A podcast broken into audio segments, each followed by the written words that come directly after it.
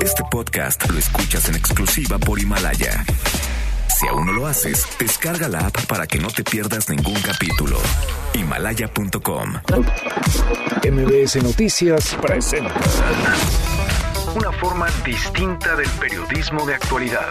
donde las claves son informar, cuestionar y entretener. Vaya que hay temas para ponerlos sobre la mesa. Manuel López San Martín en Mesa para Todos. Lunes, lunes eh, 16 de marzo, la hora en punto, arranca movida la semana, movida la tarde, hay mucha información. Soy Manuel López San Martín, gracias que ya nos acompaña, acaban de estar como todos los días, como todas las tardes, todas las voces, todas en esta mesa para todos, el COVID-19, el coronavirus imparable, no deja de avanzar por el mundo. 179 mil ya los contagios en más de 150 países y 7.074 personas muertas por este virus. En México se mantiene en 53 el número de personas contagiadas, el número de personas que han dado positivo a este coronavirus, pero la cifra no deja de incrementarse. En medio de todo esto, el presidente, que es el mayor obligado, tendría que serlo como cabeza del Estado mexicano, a tomarse en serio la emergencia sanitaria, hasta ahora no lo ha hecho. Su actuar que no el de todo su gobierno, es por decirlo menos ligero, si no es que irresponsable. Mucho que poner sobre la mesa esta tarde. Arrancamos con las voces y las historias de hoy. Las voces de hoy. Andrés Manuel López Obrador, presidente de México. Pues yo me ajusto al protocolo de salud, pero eh, es muy buena la pregunta, porque si hace falta, entonces yo eh, me hago la prueba del coronavirus, hago lo que me indiquen los eh, médicos, los responsables, tomamos la decisión Hugo López Gatel, subsecretario de Salud. Nadie tiene por qué estar acosando al señor licenciado Andrés Manuel López Obrador como persona. Esa es su privacidad y también él tiene todo ese derecho, aunque sea una figura pública. Segundo, hay una connotación también técnica, va un poco más allá de lo médico, pero es parte de la salud pública, que es cuidar a el jefe del Estado, igual que otro personal estratégico. Marco Cortés, líder nacional del PAN. El gobierno debe lanzar un auténtico plan de infraestructura, de inversión productiva y de disminución de impuestos para reactivar la economía, generar utilidades y poder crear empleos para la gente. Demandamos al gobierno federal mandar señales de confianza. Claudia Sheinbaum, jefa de gobierno de la Ciudad de México. Queremos también que haya ordenamiento del transporte de carga, que no siga este desorden y eso es parte de todo el proceso. Y que también mejore la calidad de vida de todos los que viven alrededor de la zona industrial Valle. Son las voces de quienes hacen la noticia, los temas que están sobre la mesa y estas, las imperdibles. De hoy le entramos a la información. Otro lunes negro se acumulan, otro lunes negro para los mercados por el efecto coronavirus en Europa. Italia se desplomó 8.35% al cierre de la sesión. La bolsa en España 7.94% para abajo. Francia 5.75%, Alemania 5.26% y el Reino Unido 4.73%. En Asia, el Banco Central de Japón anunció medidas para mitigar el impacto, pero aún así Tokio cayó 2.46%. En Estados Unidos, Wall Street perdía más del 9% en sus primeras operaciones. Tuvo que parar por tercera ocasión en dos semanas, pero no hubo grandes resultados. Al contrario, los principales indicadores siguen en números rojos con pérdidas cercanas al 10%. Aquí en México respiramos, la Bolsa Mexicana de Valores respira porque está cerrada, hoy es día feriado, pero el dólar anda por las nubes. Por primera vez en su historia superó los 23 pesos por unidad, hundió al peso. El mundo inicia la semana con más de 179 mil contagios en 155 países y 7.074 personas muertas por el COVID-19. El fin de semana Italia impuso récord de muertos por este coronavirus, 368 personas en un solo día. En Francia se registraron más de 900 casos nuevos en solo 24 horas y el presidente Emmanuel Macron prepara el anuncio de confinamiento en todo el país. Quim Torra, el presidente de la Generalitat de Cataluña, dio positivo al COVID-19. Bruselas pidió el chequeo de todos los viajeros fuera de la Unión Europea para detectar el coronavirus y Canadá ha cerrado sus y va a impedir la entrada de enfermos con COVID-19. La Organización Mundial de la Salud pide a los países aumentar el número de pruebas. Ojalá que escuchen esto en México, ojalá que lo escuche el sector salud. Aumentar el número de pruebas para detectar el coronavirus. Es la voz de Tredor Adhanom, el director general de la OMS. Pero la manera más efectiva de prevenir infecciones y salvar vidas es romper las cadenas de transmisión. Y para lograr eso, los países deben realizar pruebas y aislar. No pueden combatir un incendio con una venda en los ojos. No se puede ir a ciegas, no se puede ir sin información, no se puede tratar de detener esta pandemia sin pruebas. Se tienen que aplicar más. Según el conteo oficial, México inicia la semana con 53 personas contagiadas de coronavirus, dos pacientes graves y solo Campeche se mantiene sin contagios ni casos sospechosos. Se desmiente, se ha desmentido la muerte del empresario José Curi, se encuentra en estado crítico, muy grave por el coronavirus. Viajó de Vail, Colorado, hacia nuestro país, venía en el mismo avión, un avión privado Jaime Ruiz Sacristán, es el presidente del Consejo de Administración de la Bolsa Mexicana de Valores, también tiene coronavirus. Y esta mañana Nuevo León reportó siete casos nuevos, van dos en el estado. Los nuevos casos son tres mujeres de 79, 82 y 27 años, así como cuatro hombres de entre 33 y 72 años, personas que viajaron a Estados Unidos y España. Estos casos aún no aparecen, estos últimos siete confirmados en el conteo oficial de la Secretaría de Salud.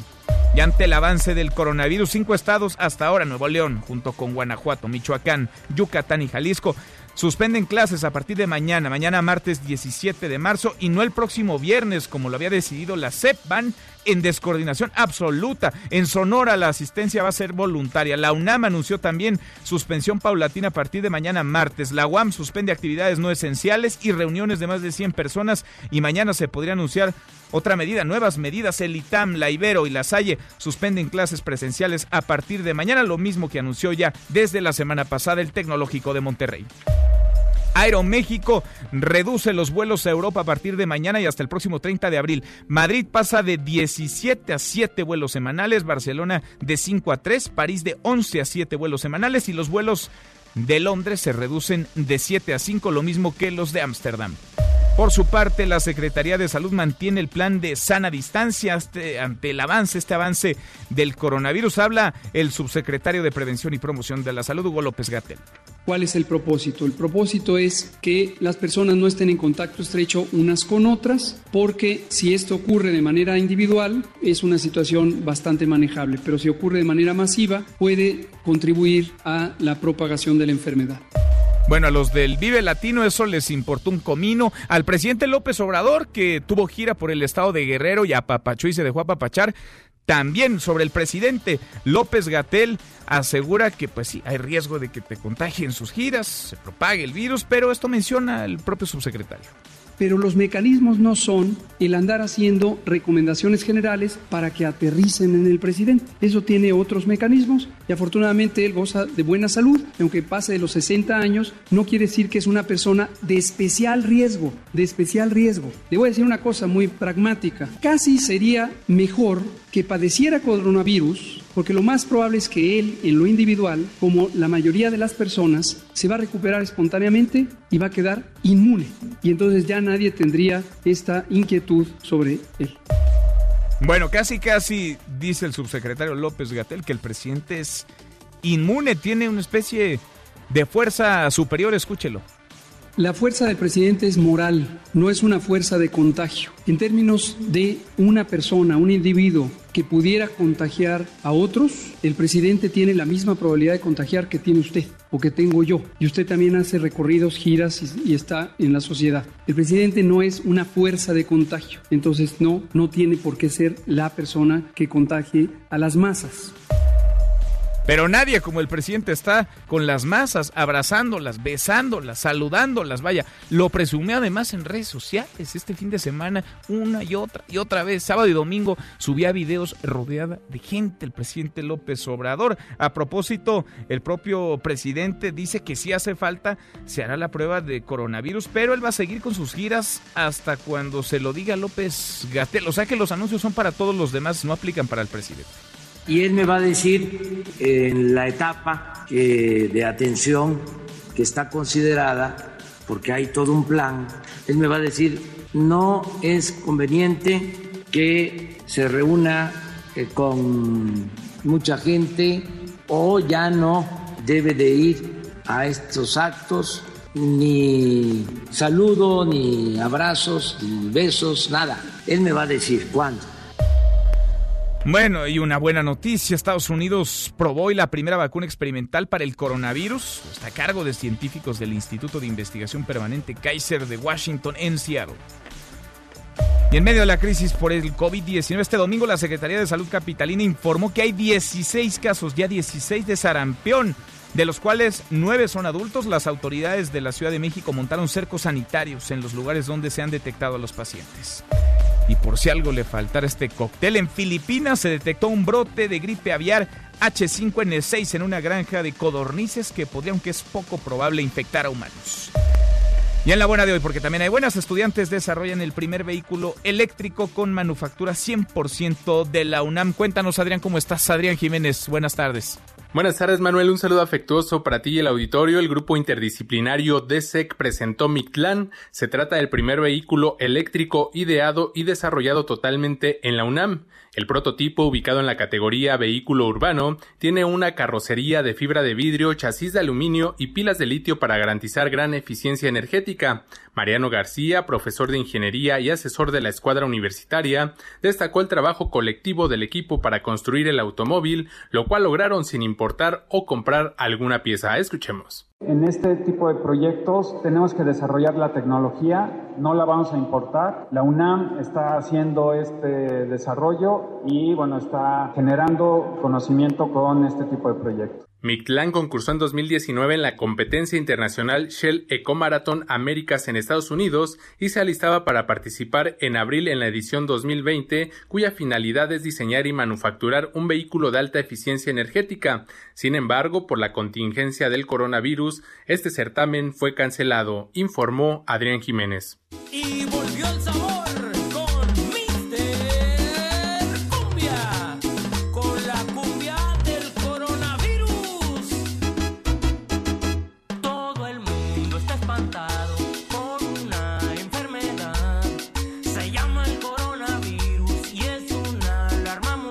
Mi querido Miyagi, José Luis Guzmán, como todos los días en esta mesa para todos, tenía rato ya que no escuchábamos la cumbia del coronavirus. ¿Cómo estás, Miyagi? Bueno, apenas es el viernes. Pero bien, bien, todo muy ¿El bien. viernes ¿Tú la te fue escuchamos Vive Latino? también? No, que, que voy a ir al Vive Latino. Oye, pésimo, fatal que se haya permitido.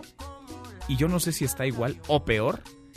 La gente que fue, en medio de la situación en la que nos encontramos, les valió gorro y fueron al Vive Latino. Pues mira, ¿Qué que, que, que esta no es, digamos, ¿Tú la única. No, no, evidentemente no. ¿Qué te digo? Este, fíjate que una industria que está floreciendo mucho con esto del coronavirus es la creación de canciones horrendas. Sí. El coronavirus, tú pensarías que esta es la única que se ha hecho, no. Hay cuando menos 15 canciones ya en YouTube Ajá. y en otras plataformas del coronavirus. Todas son particularmente Horribles. horribles. Pero mira, te hice un acoplado rapidísimo Ah, muy bonito, de las mejores canciones del coronavirus. Mira, vamos a empezar con una que viene directamente de Oaxaca. Ok. Esto es El Capi y la canción se llama El Coronavirus. A ver. En todo el mundo se está comentando, es pariente de la chikungunya. En todo el mundo se está comentando, es pariente de la chikungunya. Es una rara y extraña enfermedad que está pegando por toda la ciudad. Esto viene de Oaxaca. Oaxaca. Ok. Hiciste tu scouting, mira, para traernos lo último. Luego directamente yo creo del quinto círculo del infierno porque no sé de dónde es esta. A ver. Un tal Jofrangel canta esta canción que se llama El Coronavirus, donde aparece incluso en un video. O sea, tiene elementos de producción que están a punto de subirlo a una, a una ambulancia, pero él canta que a él el coronavirus no le va a dar. Mira, escúchala. Se ha detectado una amenaza. Cuídate por ahí coronavirus. Cuídate que anda por ahí coronavirus. Qué bárbaro. Coronavirus. Este es más, este, como más bailable, ¿no? Es como Es- palanca. es como techno. Sí, sí, exacto. Es para el after.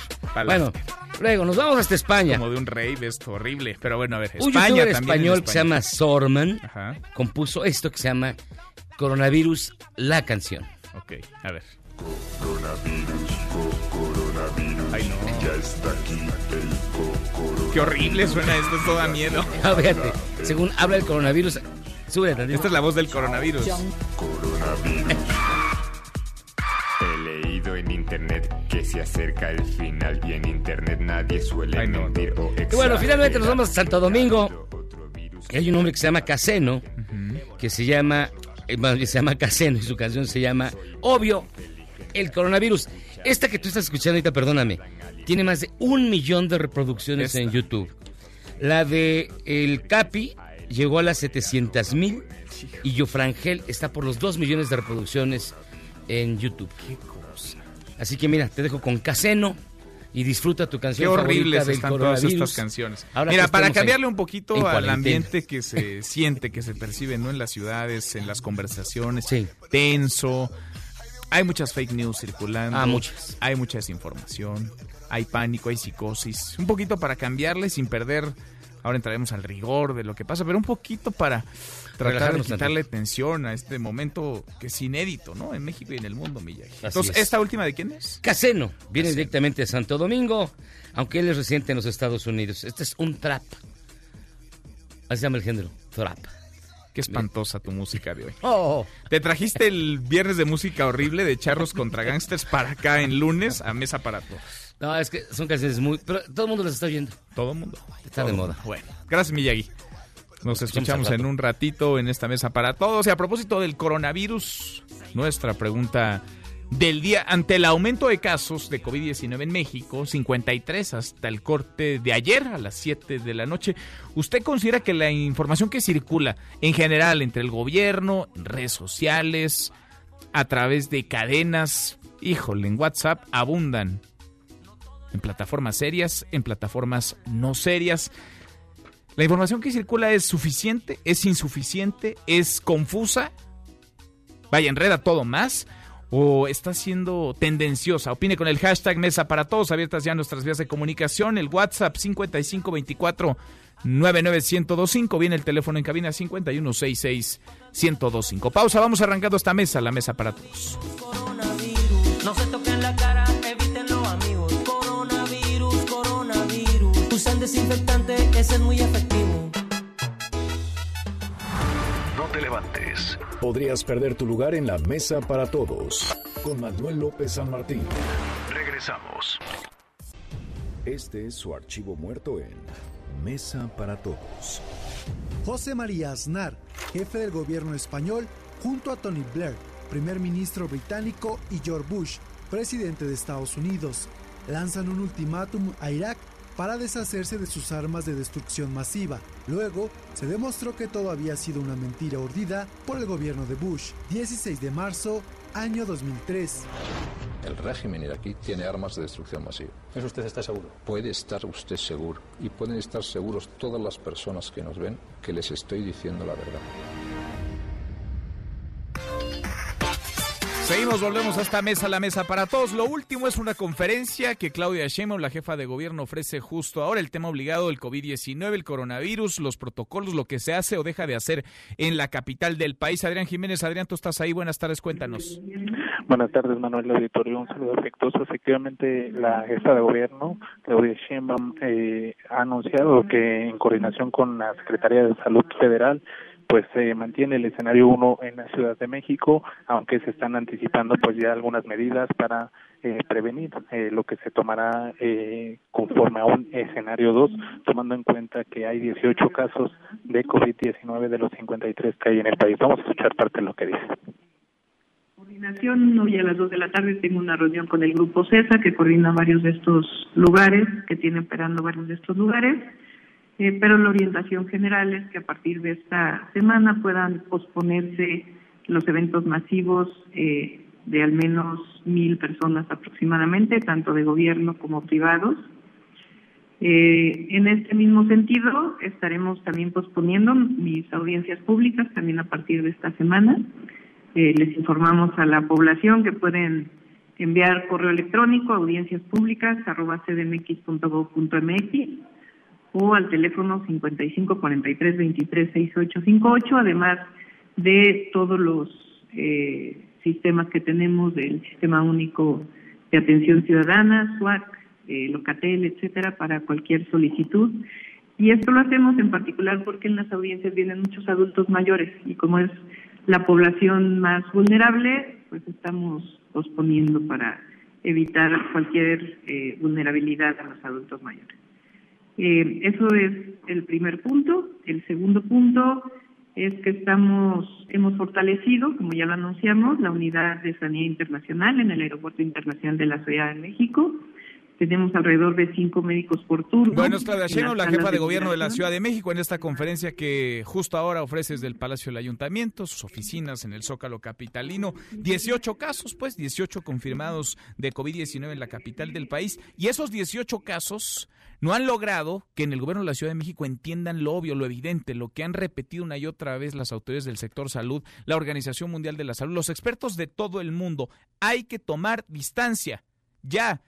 No mañana, no la próxima semana. Ahora, justo ahora es importante mantener distancia, quedar en, quedarse en casa los más que puedan, no salir o salir lo menos posible. Eso no les importó el fin de semana. El fin de semana, 60 mil personas estuvieron en el Foro Sol, en el Vive Latino.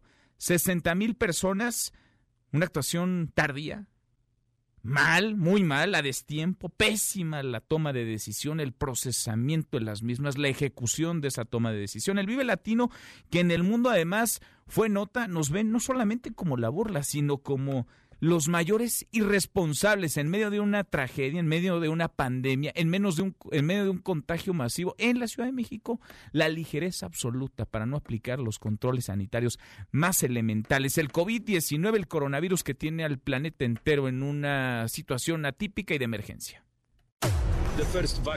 La primera vacuna podría estar lista en 18 meses, por lo que tenemos que hacer todo lo posible usando las armas para combatir este virus. Estamos preocupados tanto por los alarmantes niveles de propagación y gravedad del virus como por los alarmantes niveles de inacción. Por tanto, podemos asegurar que el COVID-19 se puede catalogar como una pandemia.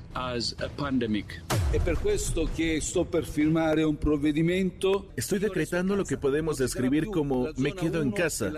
Italia será una zona protegida. Se debe evitar todo movimiento en todo el país. El gobierno italiano subestimó la peligrosidad de este virus, que esto ya estaría evitable. Para combatir esta emergencia de salud pública haremos lo que haga falta, donde haga falta y cuando haga falta. Suspenderemos todos los viajes de Europa a Estados Unidos por los próximos 30 días. Estamos preparados para enfrentar esta situación del coronavirus.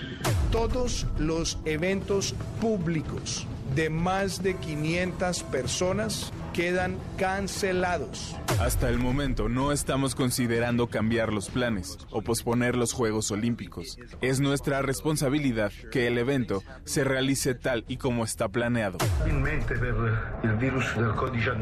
Mi hermana falleció, probablemente por el virus del COVID-19. Estoy destruido, con todo el dolor del mundo, y tengo que afrontar esta situación con mi hermana muerta en la cama y sin saber qué hacer. Aquí acabamos de entrar, cinco vuelos, y a nadie nos preguntaron ni de dónde venimos, ni nos tomaron la temperatura. Hemos decidido posponer eh, la 45 edición del Tianguis Turístico. Tiempos inéditos, complicados, difíciles, atípicos se viven en nuestro país y en el mundo por este COVID-19. Le agradezco mucho al doctor Alejandro Macías, infectólogo, excomisionado nacional para la prevención y control de la influenza H1N1, que platique con nosotros esta tarde. Doctor, gracias como siempre, gracias por irnos acompañando y dando luz en este proceso en el que nos encontramos. ¿Cómo estás? Hola, Manuel. Mucho gusto saludarte a ti y a tu auditorio. Pues eh, parece que esto va evolucionando o no parece, va evolucionando por día, si no es que por hora es una circunstancia esta ya distinta a la que nos encontrábamos la semana pasada. ¿Es normal? ¿Qué es la previsión que dirías, doctor, tendría que seguir quienes nos escuchan el auditorio? Sí, es la proyección de lo que ya se sabía. Manuel. De hecho, la epidemia no entra al mismo tiempo en todos los países. Y ya está bien explicado eso, que generalmente entra a cuentagotas, luego se va duplicando poco a poco y ya la etapa de crecimiento rápido, el quiebre, lo vamos a ver cuando ya nos estén informando que ya tengamos 100 o más de 100, generalmente algunos cientos ya es donde se dispara la, la transmisión, que se, eh, sería de esperarse que sea en los grandes grupos poblacionales para empezar, sobre todo en la Ciudad de México y sus alrededores. No está excluido a otros, desde luego, pero eso es lo más probable. Ese escenario es eh, vaya, ocurrirá, es un escenario no solamente altamente probable, sino que es muy posible que suceda en las próximas semanas, días. ¿De cuánto tiempo hablamos, doctor? Sí, estamos hablando ya probablemente de una a tres semanas máximo. Hay que decir que, por ejemplo, en China no entró al mismo tiempo en todas las regiones. De hecho, en China hay algunas regiones que están bastante respetadas, a pesar de que la contención fue la misma para todo el país. También hay que ver cómo se comporta el virus en las condiciones de temperatura y de humedad del país, ¿verdad? Este, eso no está escrito, ese es un virus inédito y tendremos que ver qué es lo que pasa, pero podemos asumir con buena probabilidad que va a entrar en los grandes grupos poblacionales primero y va a entrar con fuerza probablemente en las semanas siguientes y también debemos asumir que una buena proporción de nosotros nos vamos a infectar que no cunde el pánico, ya sabemos el 80, 15, 5, 80% no tendrán problema, lo van a resolver así ni cuenta se van a dar. El otro 15%, algo como una fiebre elevada, tos, como una influenza, sin problema lo van a resolver. Y el, cinco, el último 5% es que nos preocupa, que va a necesitar ya terapia intensa con oxígeno o inclusive un tubo para respirar y una máquina en terapia intensiva. Eh, doctor, el día 12 de marzo se registraban 15 contagios, el 13 26 contagios, el 14 41 contagios, el corte de ayer daba 53, seguramente aumentará, vaya, ha ido aumentando ya de acuerdo con los datos que han proporcionado algunos secretarios de salud estatales. ¿Es normal esta curva de ascenso? ¿Va a mantenerse la curva? Es normal, nomás que recuerden que en un principio una curva que va creciendo al doble, al doble, al doble, o no, no en una progresión numérica, sino geométrica, pues pueden parecer pocos en total, pero se está multiplicando realmente el efecto y es por eso que se puede decir que cuando ya alcance varios cientos es cuando seguramente vendrá el punto de quiebre para ya alcanzar en muy rápido los, los miles de personas infectadas. ¿Deberíamos seguir en fase 1 o tendríamos que cambiar ya la fase a la 2, a las 3? Eh, corresponde a la autoridad, ¿verdad? Pero yo creo que eh, se ha hecho razonablemente bien eso que ya vayamos desde ahora haciendo las cosas que no sean imprescindibles, ya vamos dejando lo que podamos aplazar de una vez y ya será eh, cuando nos digan ya hay una transmisión del virus en la comunidad y con determinada intensidad, ese será seguramente el momento, pero yo no quiero meter ruido en eso porque la autoridad de salud es la que va a decir este es el momento y todos tenemos que apegarnos a la indicación que nos que nos vayan a hacer en ese momento. ¿Guardarnos en casa sigue siendo la mejor recomendación? Sí, sobre todo en esos momentos. En este momento no están dadas las recomendaciones de que todo el mundo ya se quede en casa. Hay que recordar que, de acuerdo con, la, con el criterio de la autoridad sanitaria, todavía no hay transmisión comunitaria. Yo sí he pensado y he opinado que nos falta hacer más pruebas para poder pintar mejor el mapa de la República al respecto de la actividad en todo, en, en toda la República eh, con algún poco más de pruebas este, o sustancialmente más, que sé yo. Yo he sugerido algunos números, pero para mí sí es claro y no solo lo he dicho yo, lo ha opinado también la Organización Mundial de la Salud. Hay que probar más. Sí, sí. Se anuncia suspensión de clases. Eh, la liga, por ejemplo, la Liga MX me cerró las puertas de los estadios de fútbol y ha suspendido ya los encuentros. Sin embargo, y lo pregunto en dos vertientes, doctor, por un lado el Vive Latino se llevó a cabo con total normalidad el pasado fin de semana y por el otro el presidente López Obrador sigue en giras y quizás eso no es lo delicado, sino que sigue apapachando y dejándose apapachar en mítines por cientos de personas.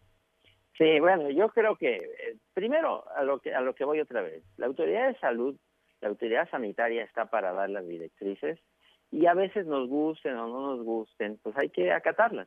A lo mejor las puedes cuestionar, pero hay que acatarlas. Lo primero es acatar, es una responsabilidad. Y yo creo que en acatar esas instrucciones lo tenemos que hacer todos, desde el más humilde trabajador hasta el presidente de la República.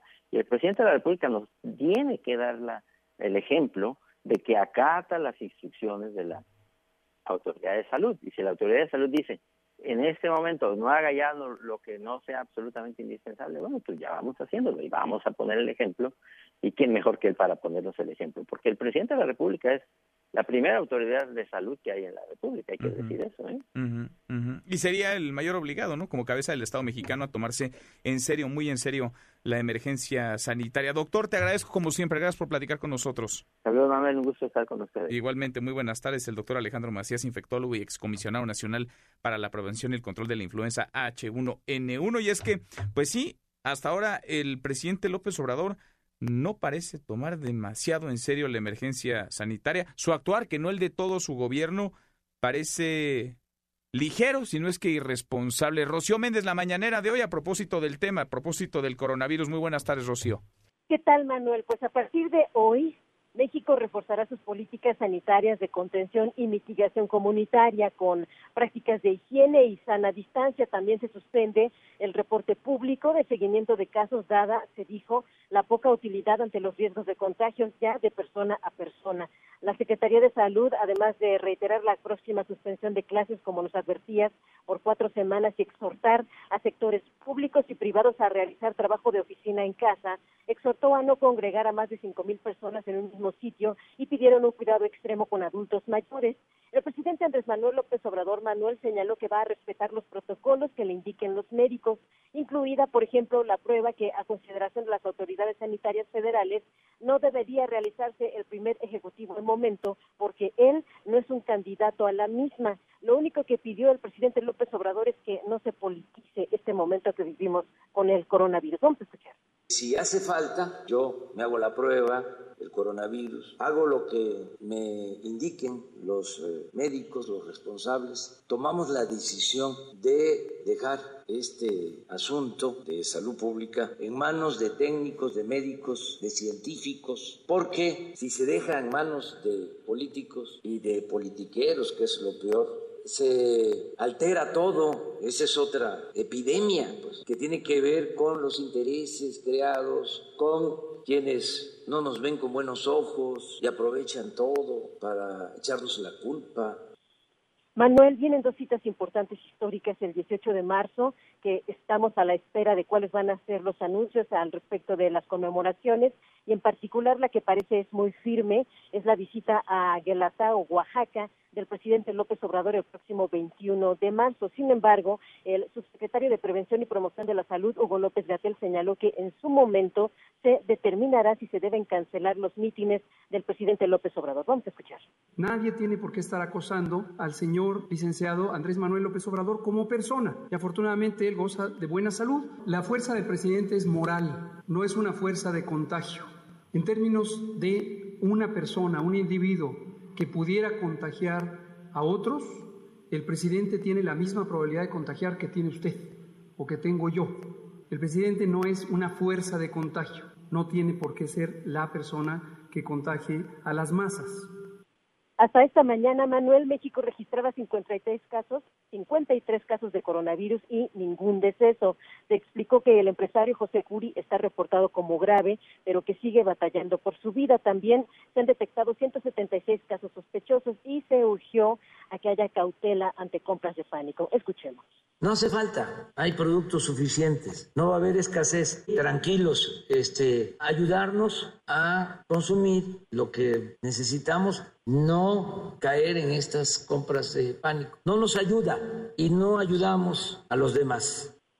Manuel, es el reporte al momento. Gracias, muchas gracias, Rosy. Muy buenas tardes. Buenas tardes. A ver, el presidente López Obrador sabe que lo siguen millones, millones que creen a ojos cerrados en sus palabras y que dirán lo que él diga, replicarán lo que él haga. Su ejemplo entonces importa, pesa mucho. Aún así, Andrés Manuel López Obrador anula al responsable de la emergencia, lo desoye, lo contradice. ¿Qué gana actuando así el presidente López Obrador? ¿Qué gana apapachando y dejándose apapachar? ¿Qué gana con presumir como abraza y besa a las multitudes. Apenas, apenas este fin de semana de gira por Guerrero siguió abrazando y besando gente. No deja de ser ilustrativo que el presidente diga hoy, como dijo también el pasado viernes, que en esta contingencia por el COVID-19 se están tomando decisiones con base en planteamientos científicos. El presidente ha minimizado a los técnicos, ha minimizado a los expertos, él los brinca, no confía en ellos, no les cree pero en esta contingencia está obligado a ser jefe de Estado, a poner el ejemplo, a ser responsable.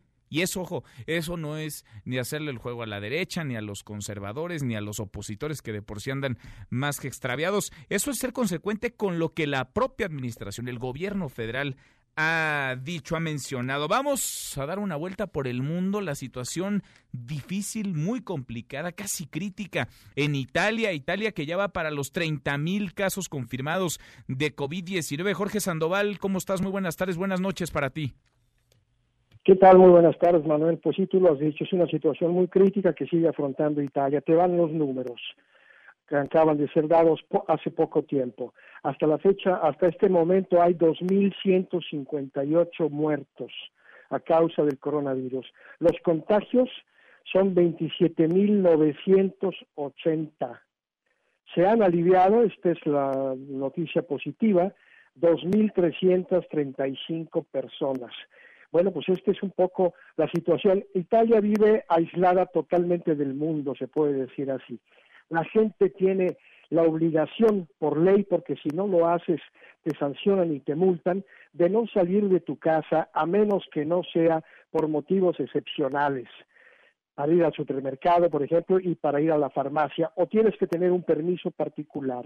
Es, un, es una situación muy triste y sin embargo los italianos pues salen en las noches, se inventan, salen a los balcones y cantan, cantan el himno nacional y cantan canciones italianas, pues para tratar sobre todo de exorcizar esta situación que es muy, muy, muy, muy crítica, como tú has dicho. Mientras tanto, Manuel, un grupo de médicos especialistas, especializados chinos, con 30 toneladas de instrumentos sanitarios, llegó a Roma para ayudar a Italia en su combate contra el terrible virus. Cabe señalar, por otro lado, un episodio que hay que contarlo, el Papa Francisco.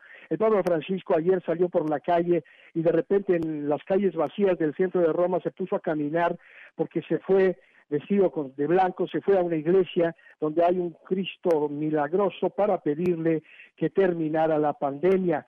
Las redes sociales lo han criticado mucho, Manuel, al Papa Francisco. ¿Por qué? Porque no llevaba mascarilla. Entonces dicen que pues él tiene que poner el ejemplo. Este es un detalle como deber de información que hay que decirlo también. Mientras tanto, pues hay que seguir esperando. Los científicos dicen que sobre todo mantener la distancia de por lo menos un metro de la persona cercana que se pueda tener, lavarse las manos muy seguido y sobre todo no abrazar y mucho menos besar a las personas. Este es un poco el panorama bastante sombrío, Manuel. Qué complicado, qué difícil, Jorge, qué panorama es el que nos dibujas de la situación en Italia. ¿Y los gobiernos? ¿Cómo están los gobiernos? Porque hemos seguido de cerca el caso de Italia y hace menos de un mes, hace unos 25, 27 días, pues Italia no pintaba en el radar de los países con mayor número de contagios, sin embargo se disparó, creció y parece esto fuera de control. Exactamente. Mira, Italia, los muertos de Italia representan el 30% del total de los muertos en el mundo a causa del coronavirus. El gobierno ha tomado una medida y como oí hace rato a un médico que ustedes entrevistaron, la situación está siendo tomada, dejada sobre todo en manos de los médicos de los científicos. Hay polémicas políticas, la oposición acusa al gobierno que tendría que hacer más, pero bueno, más que esto no sé qué puede hacer. Habla sobre todo de que tiene que destinar mucho dinero para ayudar que no haya desempleados y no haya gente que deja de trabajar y el gobierno ha destinado por lo pronto 25 mil millones de euros. Por lo pronto los científicos dicen que no hay que confiarse en la primera mejoría que pueda tener el ritmo, el ritmo de crecimiento del contagio que empiece a bajar, no hay que confiarse demasiado porque afirman los científicos, los médicos especialistas que esta situación puede durar, o sea, no hay que subestimarla todavía por algunos meses más. Qué difícil. Estamos en contacto contigo. Gracias. Muchas gracias, Jorge.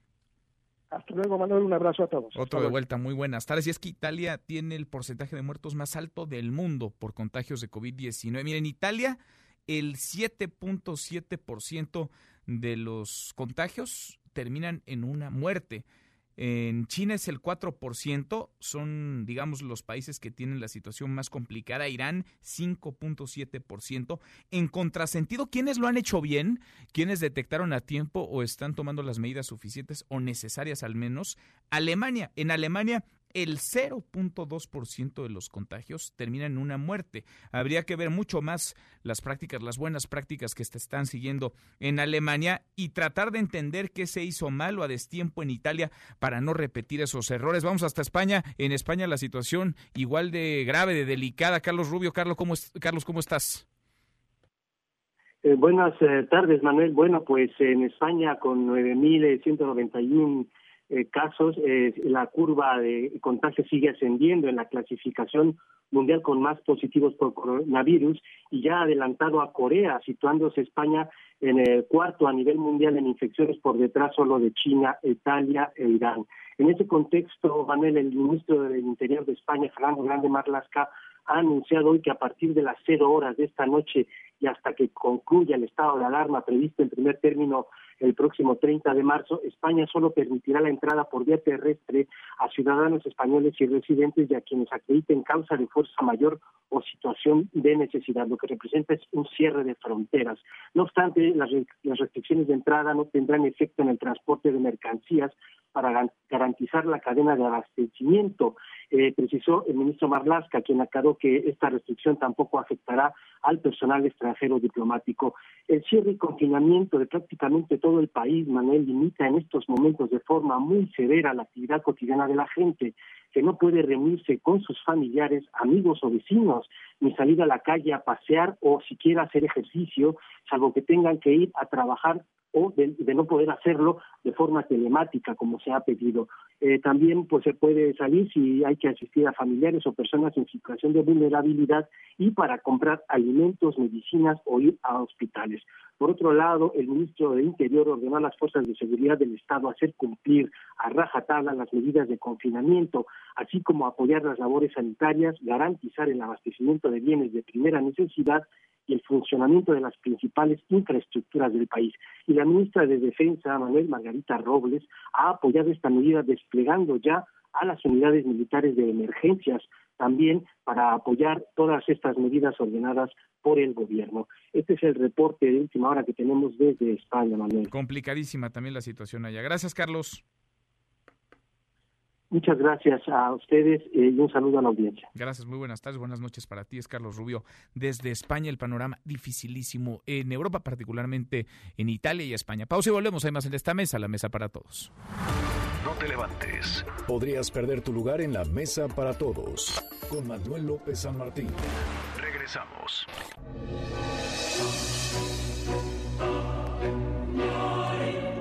Dan cinco años de cárcel la sacerdote pederasta en Francia. El ex sacerdote francés Bernard Pregnat es condenado a cinco años de cárcel por abusos sexuales contra menores de edad.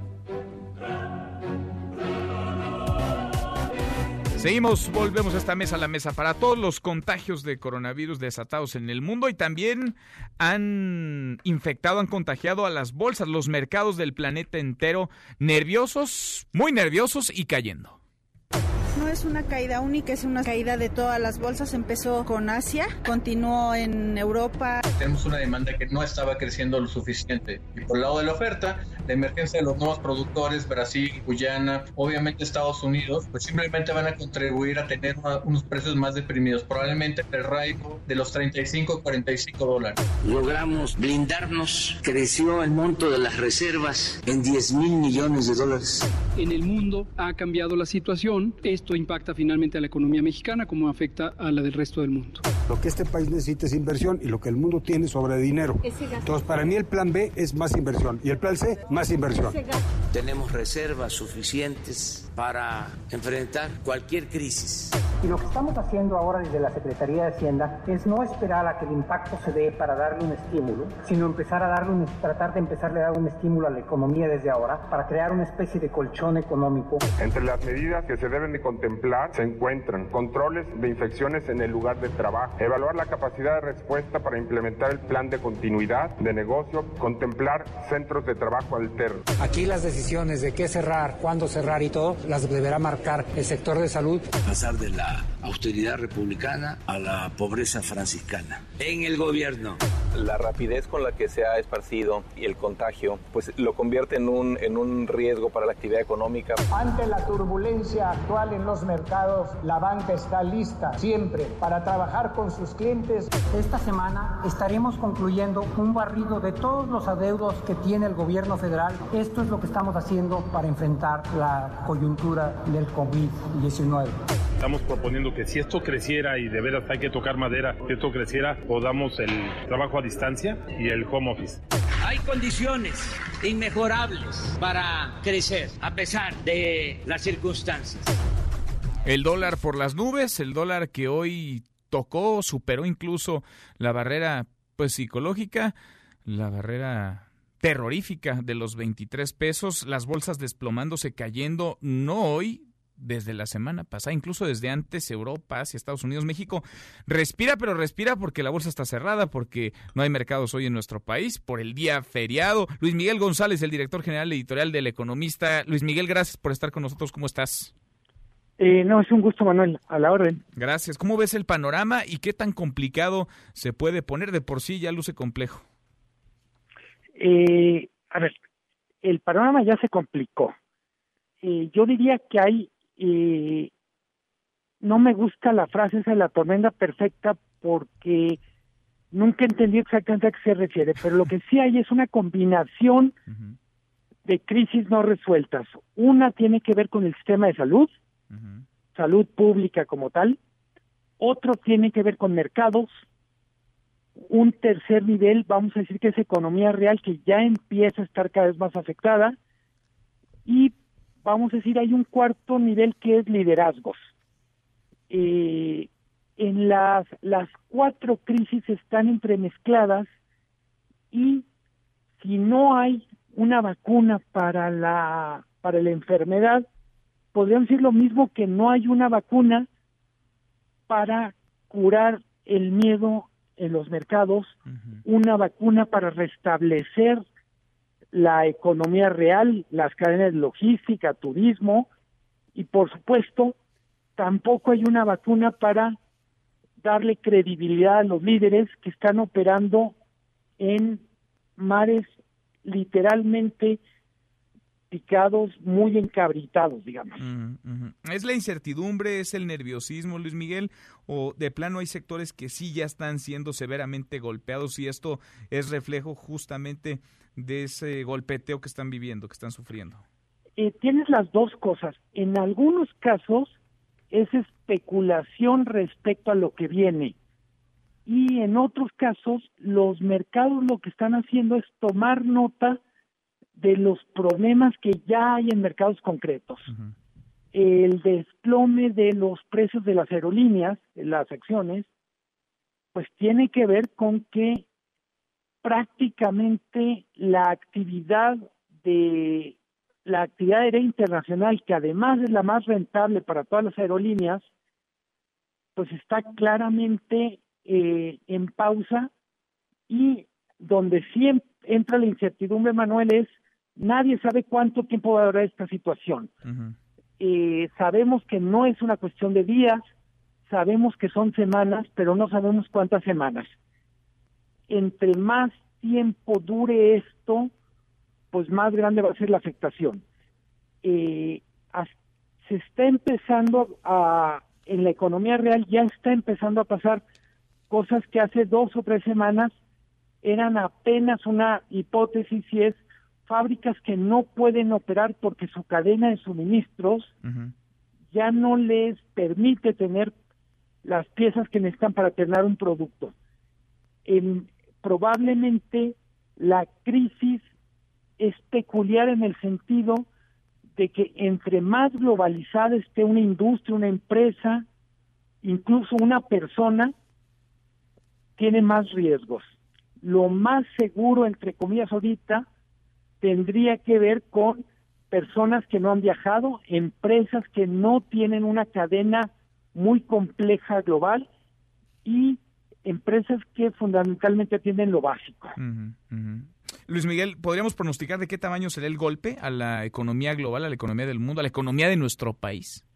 Eh, no, eh, si vemos incluso lo que ha pasado con los pronósticos, casi cada semana un pronóstico pesimista está siendo sustituido por otro pronóstico más pesimista.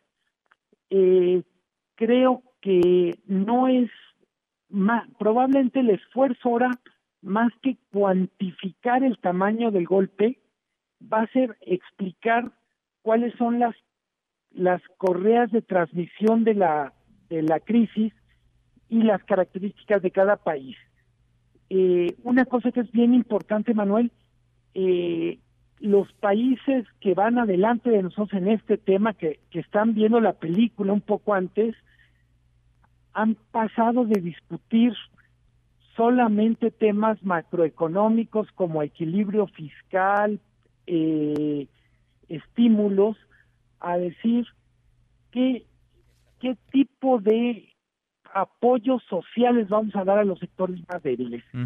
Es una crisis que una vez que acabe la parte más terrible que es de mercados, etcétera, que estamos viviendo, se ensañará, como ocurre con todas las crisis, con los grupos más vulnerables, los que no tienen ahorros, los que no tienen ingresos fijos, y eh, es creo que es bien relevante ir aprendiendo de lo que otros países están discutiendo.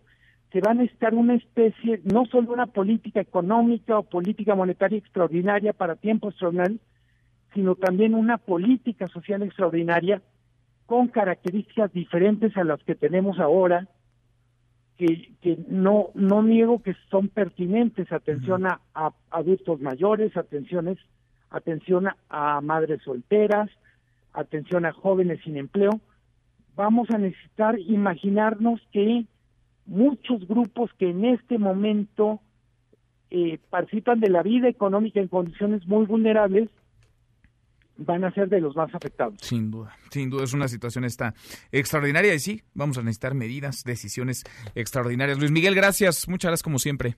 No, el gusto es mío y buena tarde, buena semana. Igual para ti. Cualquier cosa que signifique. Pues sí, pinta complicadita. Gracias, muchas gracias Luis Miguel. Es Luis Miguel González, el director general editorial del Economista. A propósito del impacto económico en el mundo y en nuestro país, le agradezco mucho a José Manuel López Campos, el presidente de la Confederación de Cámaras Nacionales de Comercio, Servicios y Turismo de la Concanaco Servitur, que platique con nosotros esta tarde. ¿Cómo estás, José Manuel? Muy buenas tardes. Hola, ¿qué tal? Muy buenas tardes pues pinta difícil, ¿no? Complicado el panorama, sobre todo para el sector comercio, servicios, turismo. ¿Qué están ustedes viendo? ¿Cómo lo están calculando, José Manuel? Bueno, mira, no es solamente para nuestro sector, que es el terciario, o sea, que tiene los segmentos del comercio, servicios y turismo, sino yo creo que para la economía en general, y no solamente de México, sino de todos los países esta situación que se está dando, a diferencia de, otras circunstancias en las que podríamos hablar de contingencias nacionales, en esta es una contingencia internacional en la que has visto las reacciones que han tenido ya otros países, o sea, muchísimo más este, intensas, incluyendo la emergencia nacional que decretó los Estados Unidos.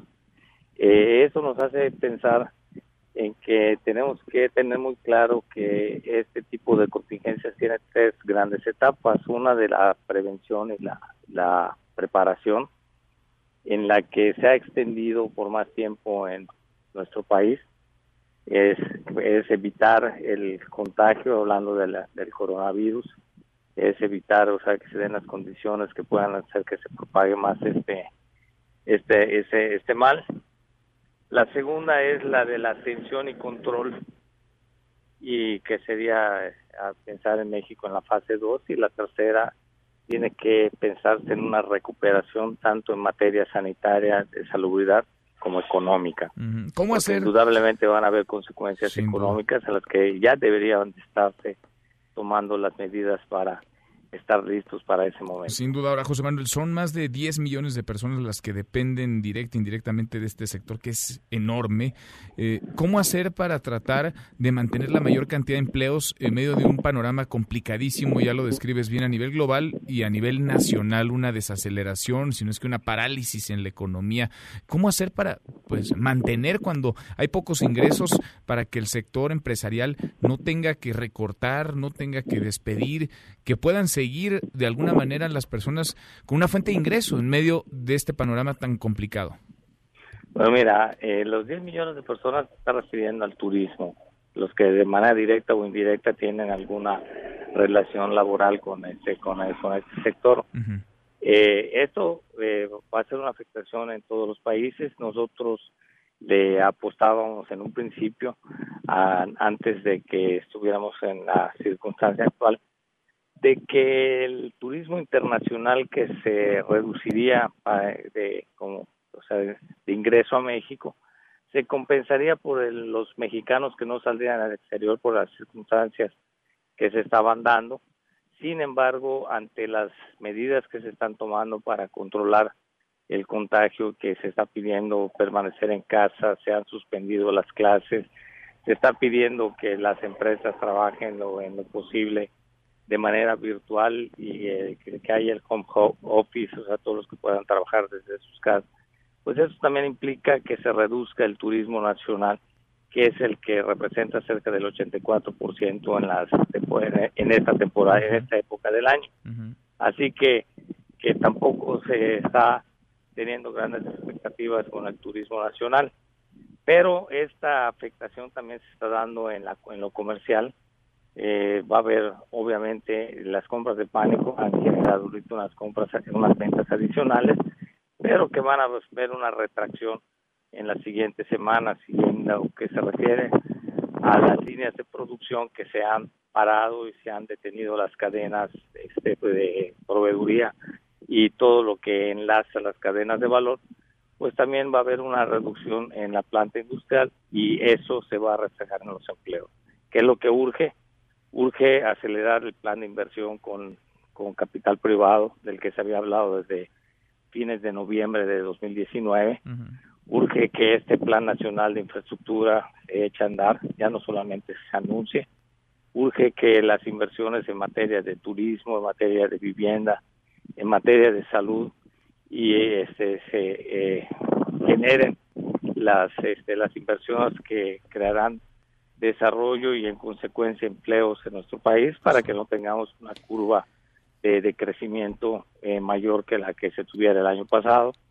Y, te, urge también que haya un diseño de medidas de incentivos que pueden ser fiscales y también financieros para que haya mayor inversión en la que se tomen en cuenta a las pymes y que también estas medidas sean lo suficientemente atractivas para que la gente se decida a invertir y en consecuencia a reactivar la economía lo más pronto posible. Pues ya tuvimos la experiencia de 2009 con la influenza, tenemos que aprender de lo que sucedió hace 11 años y que no nos pase lo mismo que entonces. Se va a tener que escuchar y sobre todo apoyar a la iniciativa privada, al sector, al sector empresarial que genera una enorme cantidad de empleos en nuestro país. José Manuel, gracias por estos minutos.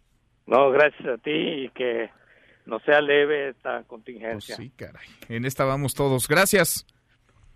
Es José Manuel López Campos, el presidente de la Confederación de Cámaras Nacionales de Comercio, Servicio y Turismo. Y es que, pues sí, es una tormenta esta que estamos viviendo a nivel global. En México no estamos ajenos, pero a nivel global, vaya, las bolsas en el mundo se han caído de manera estrepitosa hoy y la semana pasada y la anterior a esa. Pero hoy, particularmente, el Dow Jones, por ejemplo, en los Estados Unidos, está cayendo, está perdiendo 12.31%. El Nasdaq, 11.55%.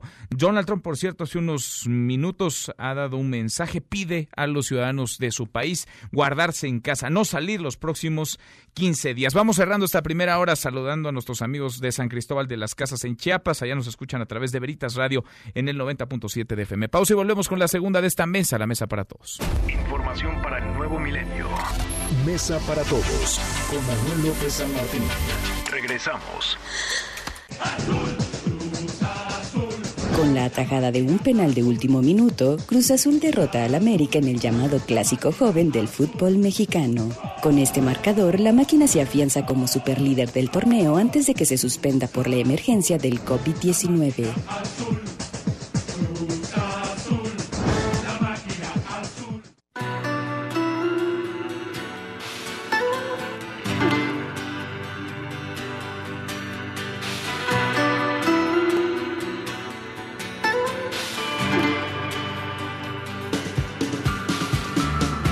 Arrancamos esta segunda hora, gracias que nos acompaña la hora con siete minutos. Muy movida arranca la semana, lunes de puente para algunos, para los suertudos, las bolsas cerradas, pero los mercados del mundo cayendo el dólar por las nubes. Soy Manuel López San Martín, revisamos las redes, cómo se mueven las cosas en Twitter, de las redes a esta mesa, la mesa para todos.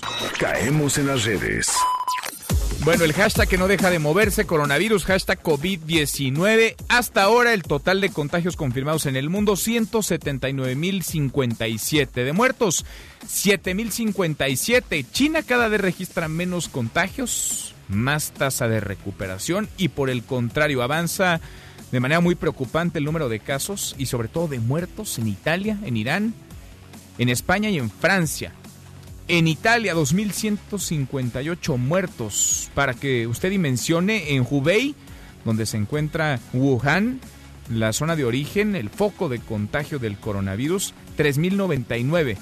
Es decir, dentro de poco Italia podría rebasar a esa región y es que Italia está viviendo un momento crítico. Italia va para los 30.000 casos confirmados, mientras que China en su total reporta 81.032. Vamos a desmenuzar el tema, por supuesto, pero este avance el del COVID-19 tiene contagios en el mundo, incluidos los mercados de valores, las bolsas. Por eso se mueve el hashtag Trump y es que el presidente de los Estados Unidos ha tratado de contener a destiempo, pero tratado de contener una situación que hace rato lo rebasó. Ha pedido en una conferencia hace unos minutos a los estadounidenses que no salgan de casa, que se guarden 15 días las bolsas de Estados Unidos para abajo y en qué forma. El Dow Jones ha perdido este día 12.31%, el Nasdaq 11.55% y el, eh, eh, el Dow Jones se ha actualizado 13.23%. El, el Dow Jones. Impresionante esta caída, por más que hubo un parón. Se detuvo la jornada en Wall Street al inicio de operaciones. Ni así se logró contener esta estrepitosa, estrepitosa caída. Hashtag Andrés Manuel López Obrador. AMLO y hashtag López Gatel, el subsecretario que lleva la batuta en medio de esta crisis sanitaria, esta pandemia declarada así por la Organización Mundial de la Salud, porque el presidente, pues parece que se toma muy a la ligera las recomendaciones del experto. No solamente lo desoye, sino que lo contradice. El presidente que el fin de semana tuvo gira por el estado de Guerrero hizo lo que quiso, saludó de beso, de mano, de abrazo, apapachó y se dejó apapachar por quienes lo acompañaban en esta gira. Además lo presumía en redes sociales, subió un montón de videos rodeado de gente en contrasentido a la recomendación de mantener una distancia sana, pero pues como él manda, el propio subsecretario López Gatel le da poderes casi sobrenaturales, sobrehumanos al presidente López Obrador. Esto dijo en la mañanera. La fuerza del presidente es moral, no es una fuerza de contagio. En términos de una persona, un individuo que pudiera contagiar a otros, el presidente tiene la misma probabilidad de contagiar que tiene usted o que tengo yo. Y usted también hace recorridos, giras y, está en la sociedad. El presidente no es una fuerza de contagio. Entonces no, no tiene por qué ser la persona que contagie a las masas. Deportes. Con Nicolás Romay. Querido Nico, qué gusto saludarte, ¿cómo estás? Bien, Manuel, me da gusto saludarte a ti, a toda la audiencia que nos acompaña. ¿Tú también Vaya tienes... que pasaron cosas Oye, este fin de semana, ¿eh? Nico, tú también tienes una fuerza moral que te acompaña, una No, fuerza no de no que una fuerza sepa. moral, ¿no? No, la verdad que no que yo sepa. Si la tengo que me avisen, estaría Oye, de pues, maravilla, querido Manuel. Te vendría muy bien, ¿verdad? Sí. Te vendría muy bien. Vendría Oye, muy Nico, bien. ¿de qué vamos a hablar si ya no hay deporte en el mundo? Solo en México, claro. No, bueno, habrá que ir actualizando, porque la cosa se movió muchísimo este fin de semana, Manuel. Eh, de alguna manera se reaccionó. Tenemos información de que la Liga MX desde el día miércoles jueves estaba ya intentando jugar a puerta cerrada.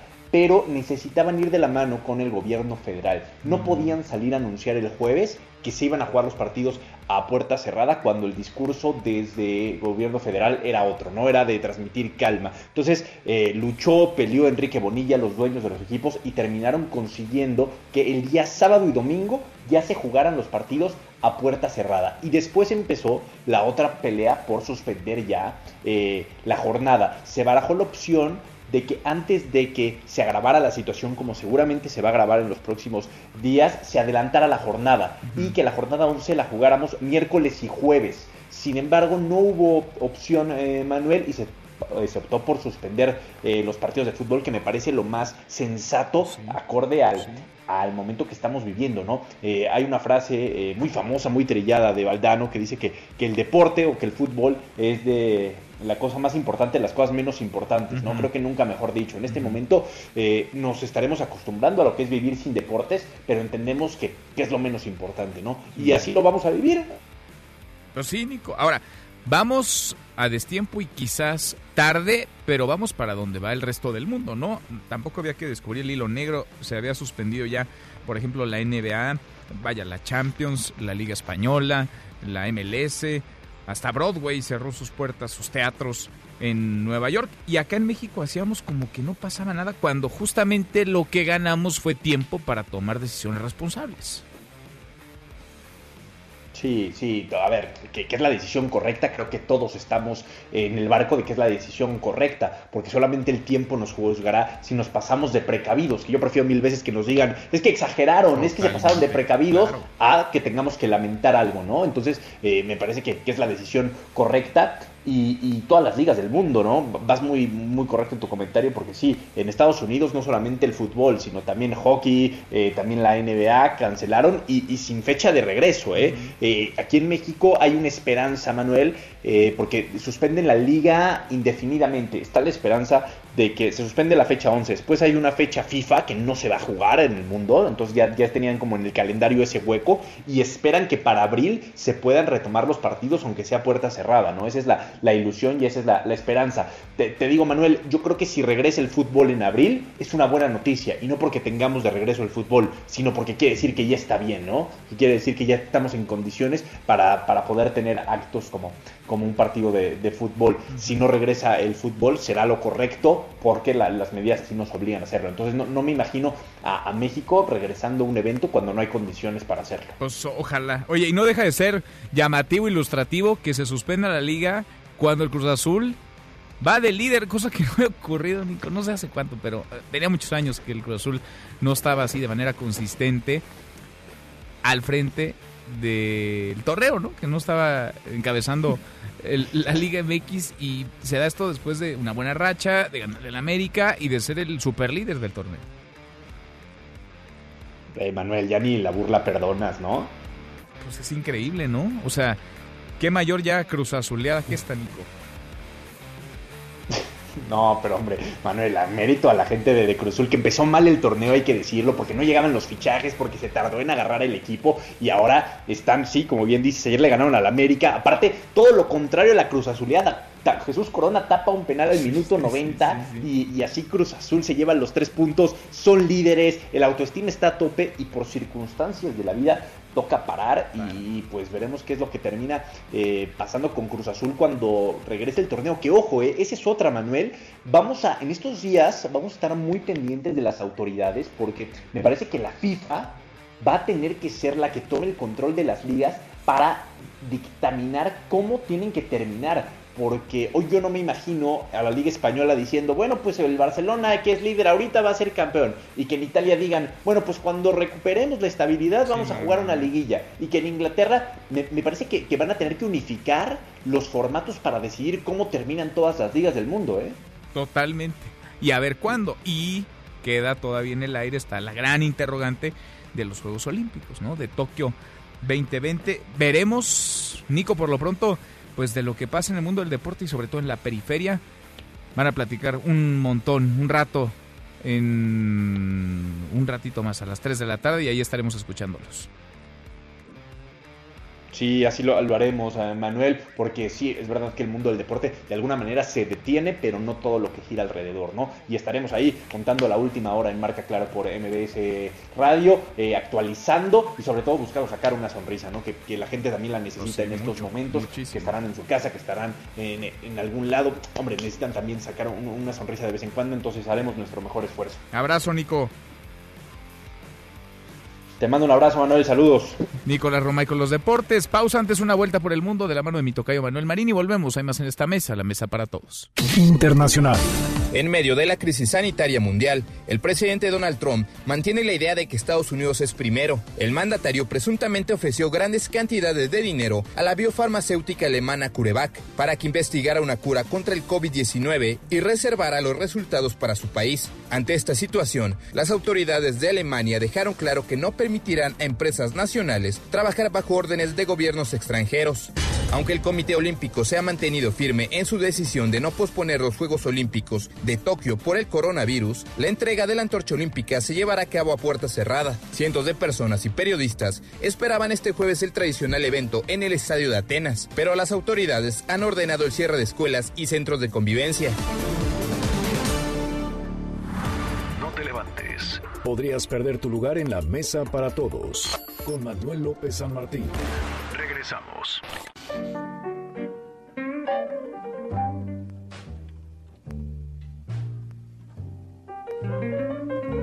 El 16 de marzo de 1975 muere el cantante y guitarrista T-Bone Walker, gran maestro del blues. Es el primero en tocar blues con guitarra eléctrica, aunque de forma parecida al jazz. Aaron T-Bone Walker, su nombre real, debuta en 1928 con el sencillo Wichita Falls Blues, a los que siguen innumerables temas como Stormy Monday.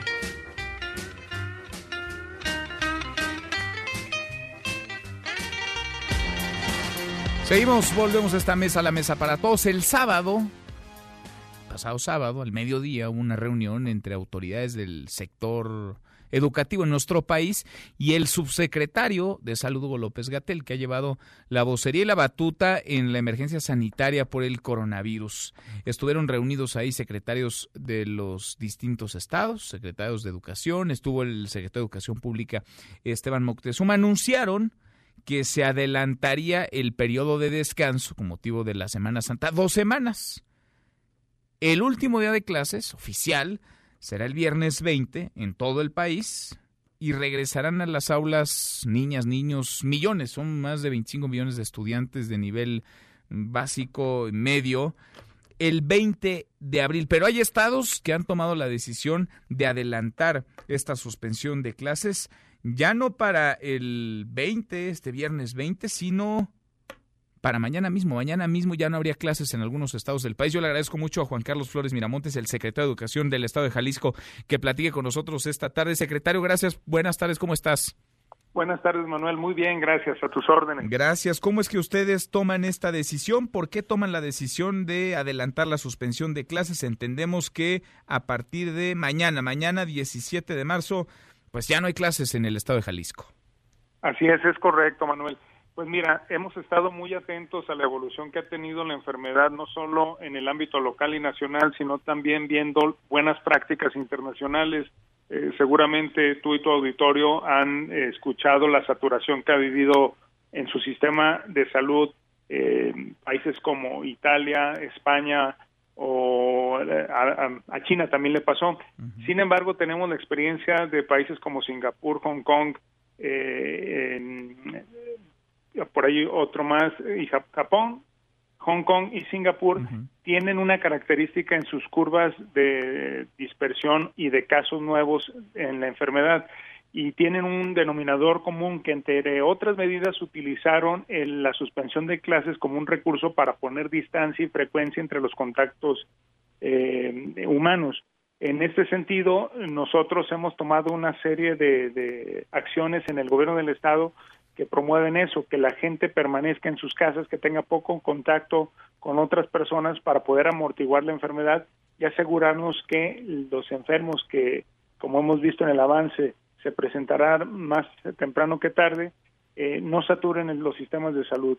En el caso de Jalisco, insistimos a la federación de tener y de aprovechar y, lo conveniente que resulta estos cuatro días previo al 20, ya no contar con los alumnos, sí seguir tratando sus procesos de educativos a través de otro tipo de herramientas, como lo pueden ser tecnológicas o como lo pueden ser guías, que en Jalisco tenemos trabajando un año las comunidades de aprendizaje para la vida, que no es otra cosa más que fomentar la integración de la comunidad educativa en cada escuela.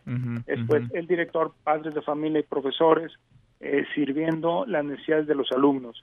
Eh, nosotros eh, aprovechamos pues este puente, ya realmente en la ciudad se ve muy poca actividad por, lo, por el puente como es ordinario, y si sumamos estos cuatro días a lo dispuesto por la federación, creemos que vamos a poder tener mejores condiciones para contener la enfermedad. Ahora, secretario, ¿es Jalisco, es Nuevo León también, es Guanajuato, Michoacán, Yucatán y quizás se agreguen en las próximas horas algunos otros estados, pero no deja de ser llamativo lo que la CEPA anunció el sábado. ¿Te parece, desde tu óptica, que la Secretaría de Educación Pública tendría que haber tomado en conjunto esta decisión para todas las entidades del país, dado la situación en la que nos encontramos? Mira, nosotros haciendo uso de un espacio colegiado que nos compartió el secretario de Estado en Moctezuma, eh, participamos de nuestra opinión, de los datos que teníamos y entiendo que la decisión colegiada, eh, no todos los consejos son directivos, instrucciones, ¿no?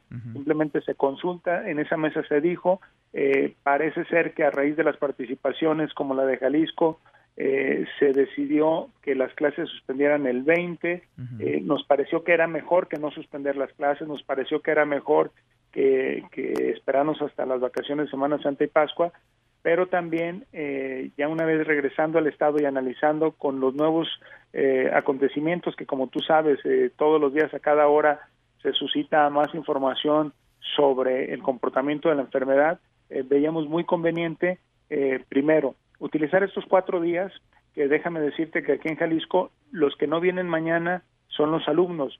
Eh, con los profesores seguimos trabajando las estrategias de mitigación académica que la suspensión de clases presenciales va a tener y fomentamos el aprendizaje en las casas, el aprendizaje en plataformas, el aprendizaje con la colaboración de padres de familia y eh, es a lo que vamos a invertir estos cuatro días. O sea, virtual y a, distancia sí seguirán. Ahora, la fecha de regreso, 20 de abril, ¿esa está en firme o podría modificarse, podría cambiar dependiendo la evolución de la propia eh, situación sanitaria que se vive en el país por el coronavirus?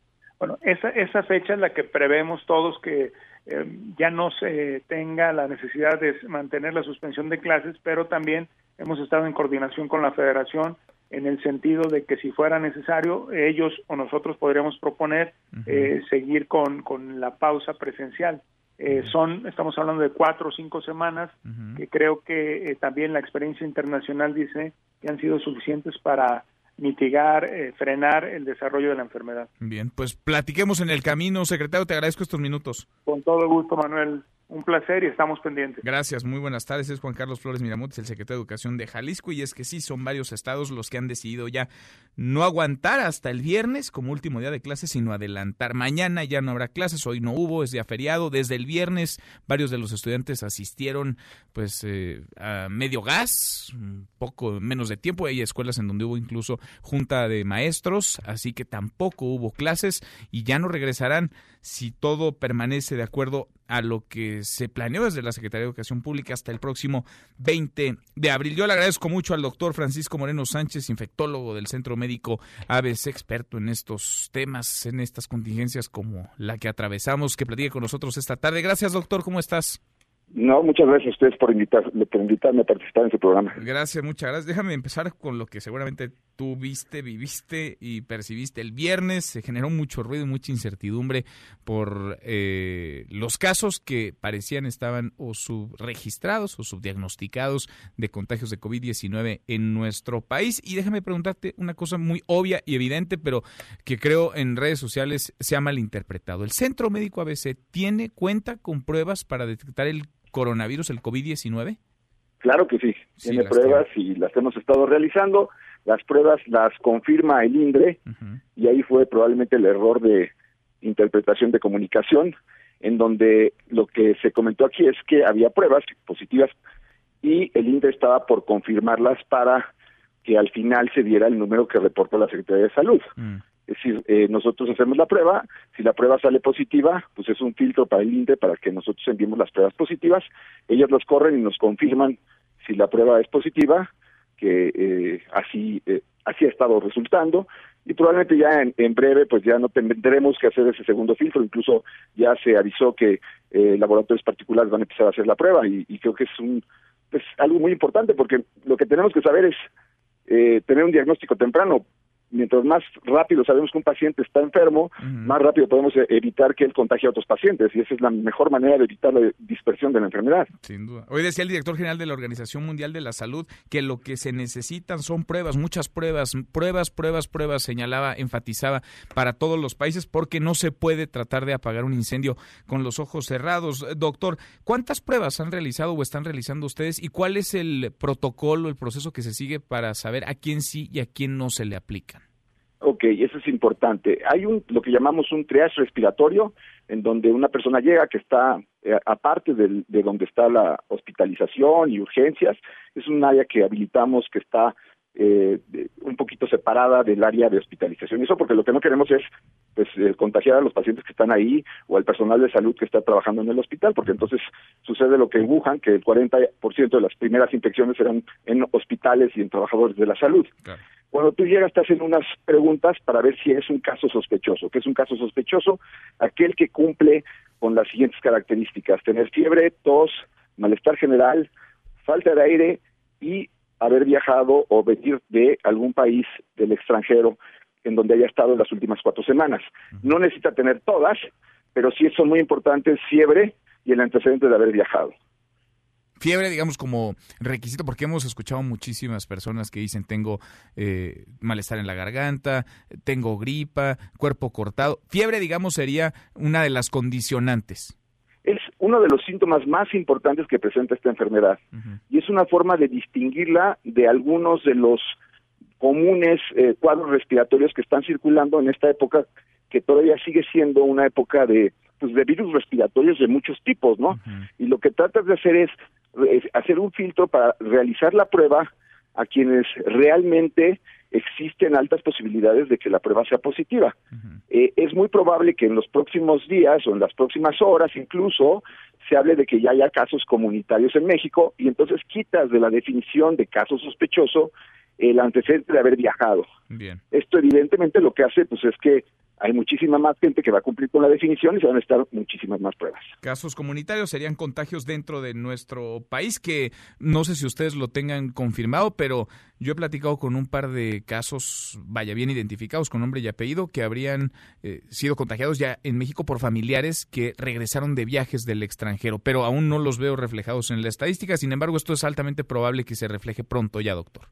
Así es, esa, esa información le corresponde a la Secretaría de Salud decirla, pero a lo que nosotros nos corresponde es empezar a tomar las medidas de lo que comentas, pacientes o personas que hayan estado en contacto con alguien que tenga eh, identificado eh, la infección por el COVID-19, esas personas ya tienen que aislarse, ya tienen que permanecer confinadas 14 días, eh, leer, cocinar, hacer ejercicio en casa, porque ellos corren el riesgo de estar en un periodo de incubación y empezar a contagiar a otras personas.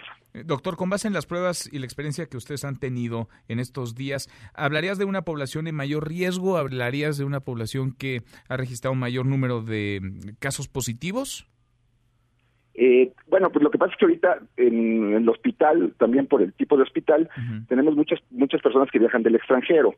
La mayor parte de la gente ha sido entre 40 a 60 años y eh, pues eh, son gente la mayor parte de los que se han salido positivos, gente bastante sana que ha podido eh, pues mandar, regresarse a su casa, darle las indicaciones pertinentes de, los cuidados que tiene que tener, de las razones por las que tendría que regresar al hospital y mantener una información, una comunicación constante con su médico. En porcentaje, porque entiendo que hablar de números puede ser delicado y quizá generaríamos más ruido del que tratamos de evitar, pero en porcentaje de personas que se han aplicado la prueba y han dado positivo, ¿qué porcentaje, qué tasa se ha tenido que quedar hospitalizada o está hospitalizada, doctor? Eh, las hospitalizaciones han sido mínimas, o sea, realmente han sido cuentagotas comparado con lo que hemos tenido de pruebas positivas. eh, más o menos concorde a lo que ha pasado en el resto del mundo. 80% de las personas van a tener un cuadro respiratorio que se puede manejar en casa sin ningún problema, cuidándose, hidratándose, descansando, y el otro 20% son personas que pueden requerir de atención médica. Seguimos siendo una población joven, eh, México, aunque ha ido cambiando, y eso probablemente ayude a que sea ese 20%, a lo mejor 18, 17, los que necesiten atención médica en el hospital. Bien, doctor, gracias por platicar con nosotros. Seguimos, pues seguimos dando lata porque hay muchísimas preguntas. Gracias. Con todo gusto, estamos para servirle. Gracias, muy buenas tardes. El doctor Juan Carlos Francisco Moreno Sánchez, infectólogo del Centro Médico ABC. Los numeritos del día. Citlali Sáenz, Citlali, qué gusto saludarte, ¿cómo estás? Hola Manuel, buenas tardes a ti, buenas tardes también a nuestros amigos del auditorio. Pues en México se han salvado porque hoy ha sido una jornada negra para los mercados a nivel internacional, para los Estados Unidos, pues se registra una pérdida importante. El Dow Jones Industrial muestra una caída de 14.84%. El Nasdaq, que agrupa las empresas tecnológicas, también pierde 12.15%.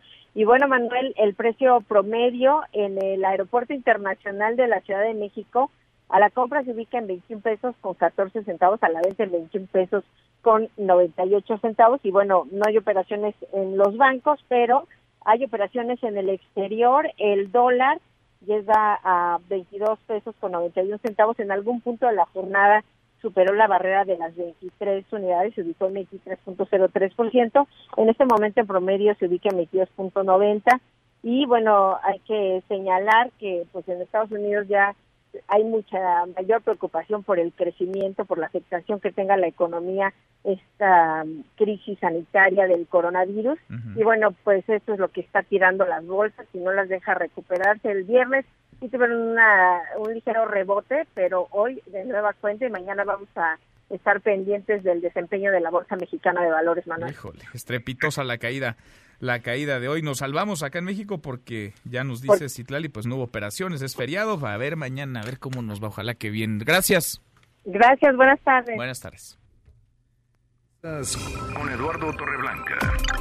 Lalo, qué gusto saludarte, ¿cómo estás? Igualmente, Manuel, gusto saludarte, buenas tardes al auditorio. Pues eh, parece que ya estamos ante lo inminente, una crisis, una recesión. El asunto, Lalo, es de qué tamaño será y cómo le hacemos frente, ¿no? Como país.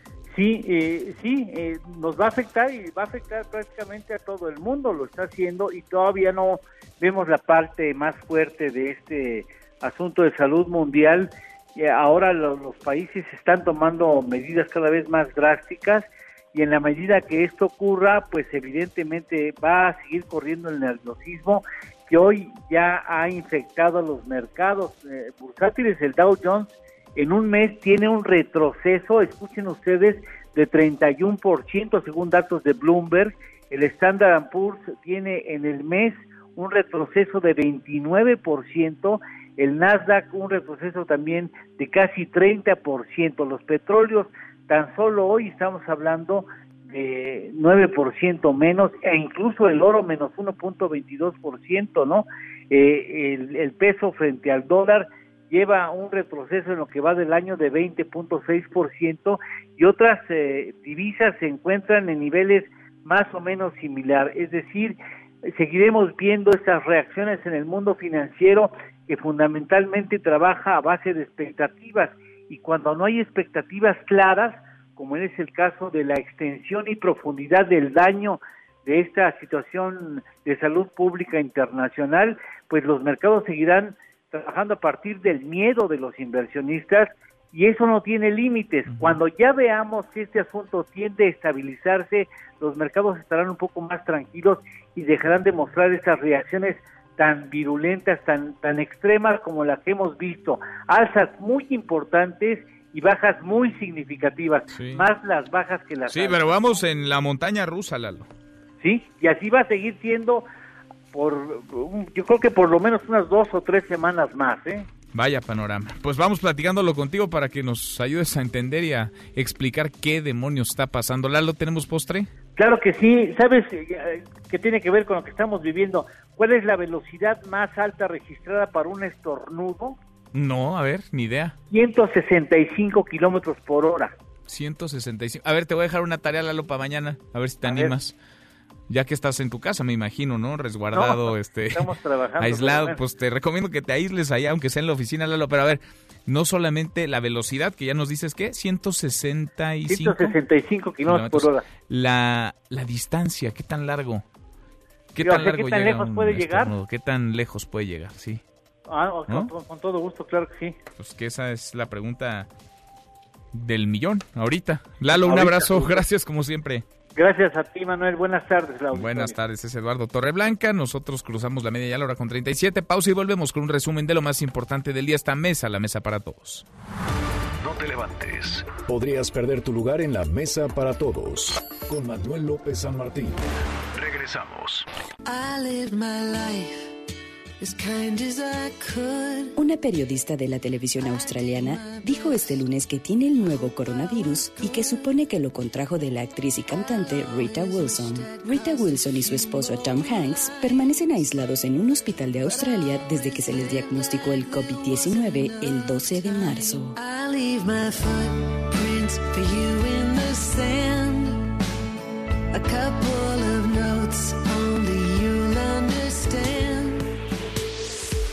Seguimos, volvemos a esta mesa, la mesa para todos. Cruzamos la media ya la hora con 39. Vamos con un resumen de lo más importante del día. Resumen.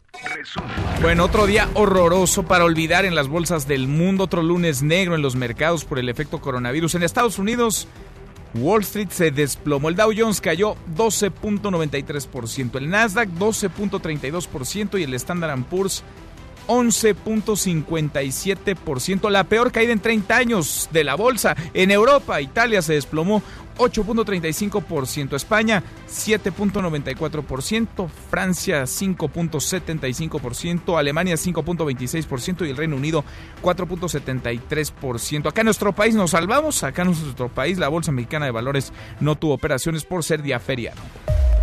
La Unión Europea cerrará sus fronteras con el exterior durante 30 días por el coronavirus, todo un continente aislado.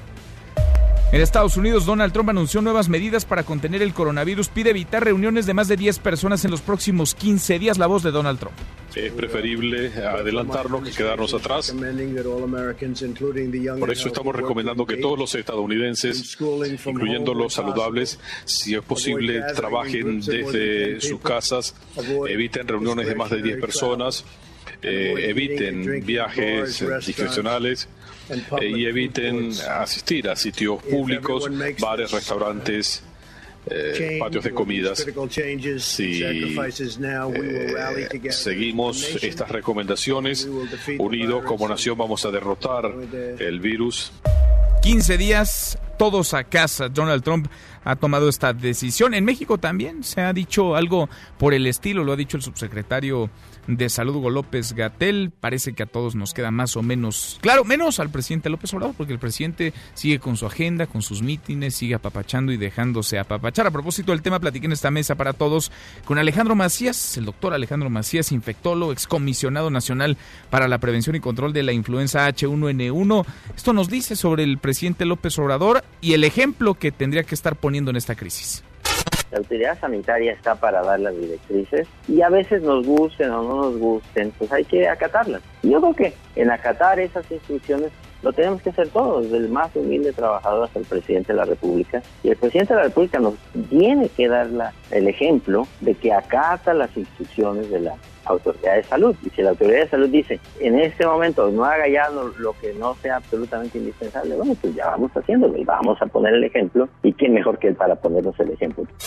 Pues sí, ojalá que el presidente pusiera el ejemplo y se tomara más en serio esta emergencia, esta contingencia sanitaria. De acuerdo con el conteo oficial, México inicia la semana con 53 personas contagiadas por coronavirus, eh, dos pacientes están graves y en Campeche, solo en Campeche, se mantiene eh, sin contagios ni casos sospechosos. Se desmiente además la muerte del empresario José Curi. Ayer por la noche corrió en redes sociales esta versión. Está en estado crítico por el virus, por el contagio de COVID-19. Pero la cifra de personas contagiadas va a aumentar, va a seguir creciendo. Vaya, lo ha hecho a lo largo del día. Nuevo León suman ya 12 casos. Se adelantó ya también la suspensión de clases. Denny Leiva, cuéntanos, Denny, buenas tardes.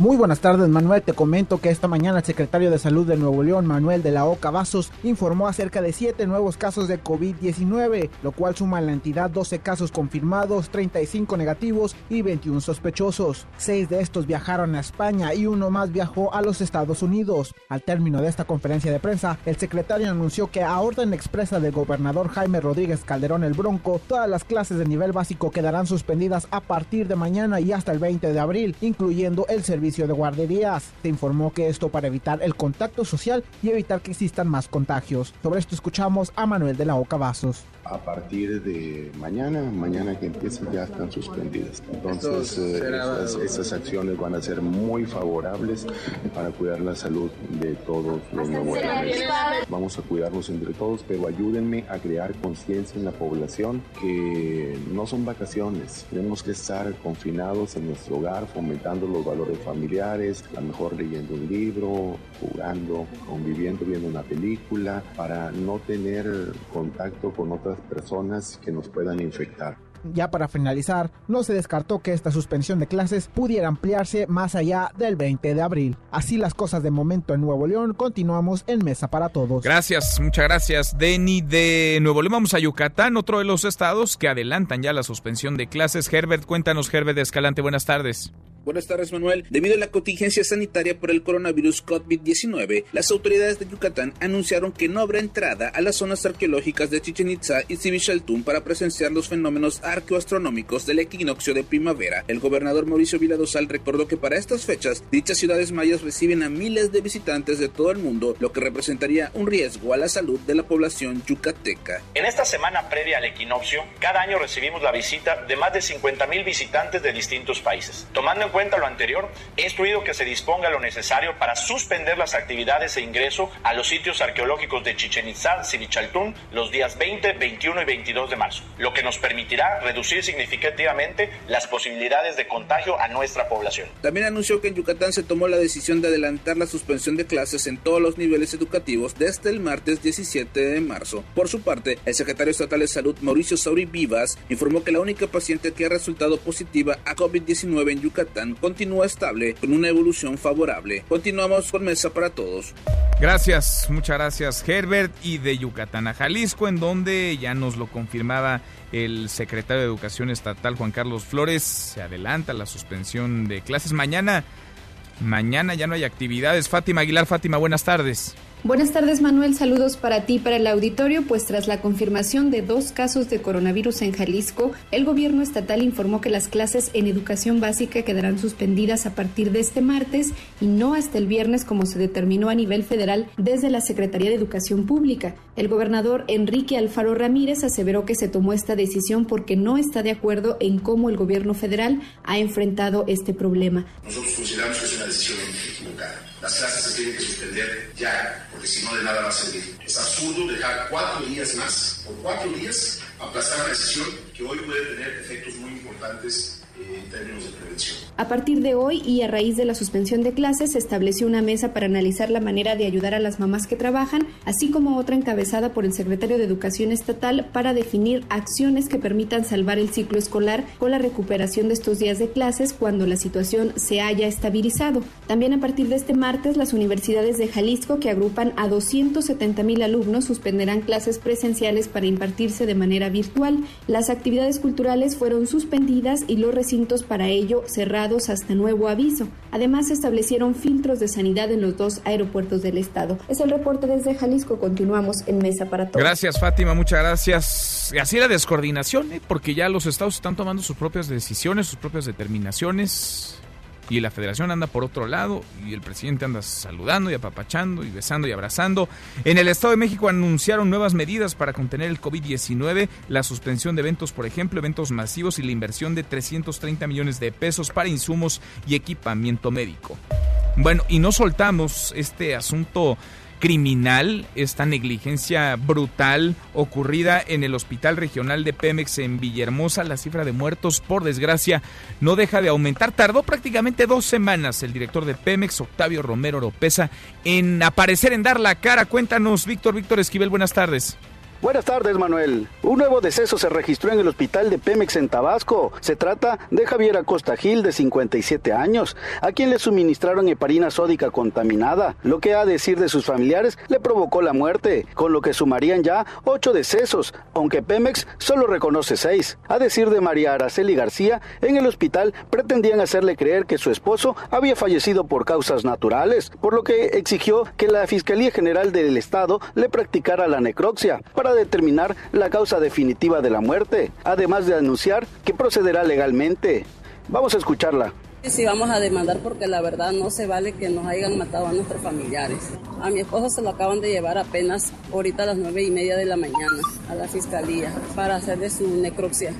Sí, porque de hecho no me le querían hacer necropsia. Me habían dicho que él había, se había fallecido así ya, o sea, muerte natural, que es para qué vamos a hacer tantas cosas y pues ya sabíamos lo que él tenía, que la insuficiencia renal y y pues ahora sí que no quieren asumir sus responsabilidades. Hasta el momento, Pemex solo ha informado del deceso de seis personas, mientras que 52 pacientes afectados por la heparina sódica contaminada siguen bajo seguimiento médico. 36 pacientes se atienden de manera ambulatoria y 16 continúan hospitalizados, de los cuales al menos dos permanecen en terapia intensiva. Hasta aquí el reporte desde Tabasco. Continuamos en Mesa para Todos. Gracias, muchas gracias, Víctor. Qué asunto este, criminal. Y no hay una sola persona investigada, detenida, procesada, mucho menos sentenciada por este acto de negligencia. Ocho vidas, ocho muertos ya por esta negligencia en el Hospital Regional de Pemex en Villahermosa. Hasta aquí el resumen con lo más importante del día. Pausa y volvemos. Hay más en esta mesa, la mesa para todos.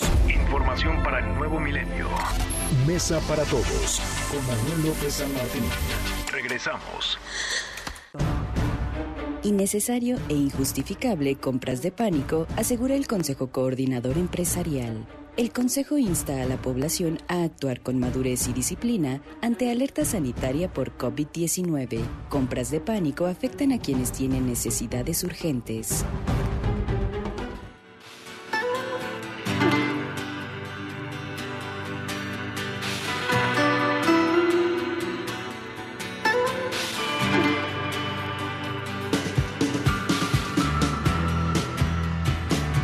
Mi querido Miyagi, José Luis Guzmán, como todos los días, segundo tiempo en esta mesa para todos. ¿Qué estamos escuchando, Miyagi? Estamos escuchando a una gran banda de los 80 que se llama The Psychedelic First. No, es cierto, está Second the Bunnymen.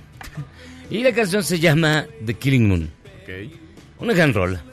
Te digo estrictamente porque aparece en el soundtrack de una serie que está causando conmoción en los Estados Unidos y que se acaba de estrenar en México vía descarga en Netflix, para ser exacto, se llama Lost Girls, que habla el caso, se centra en un, en un libro que relata el caso de una chica que ejercía, que era trabajadora sexual y que desaparece en New Jersey.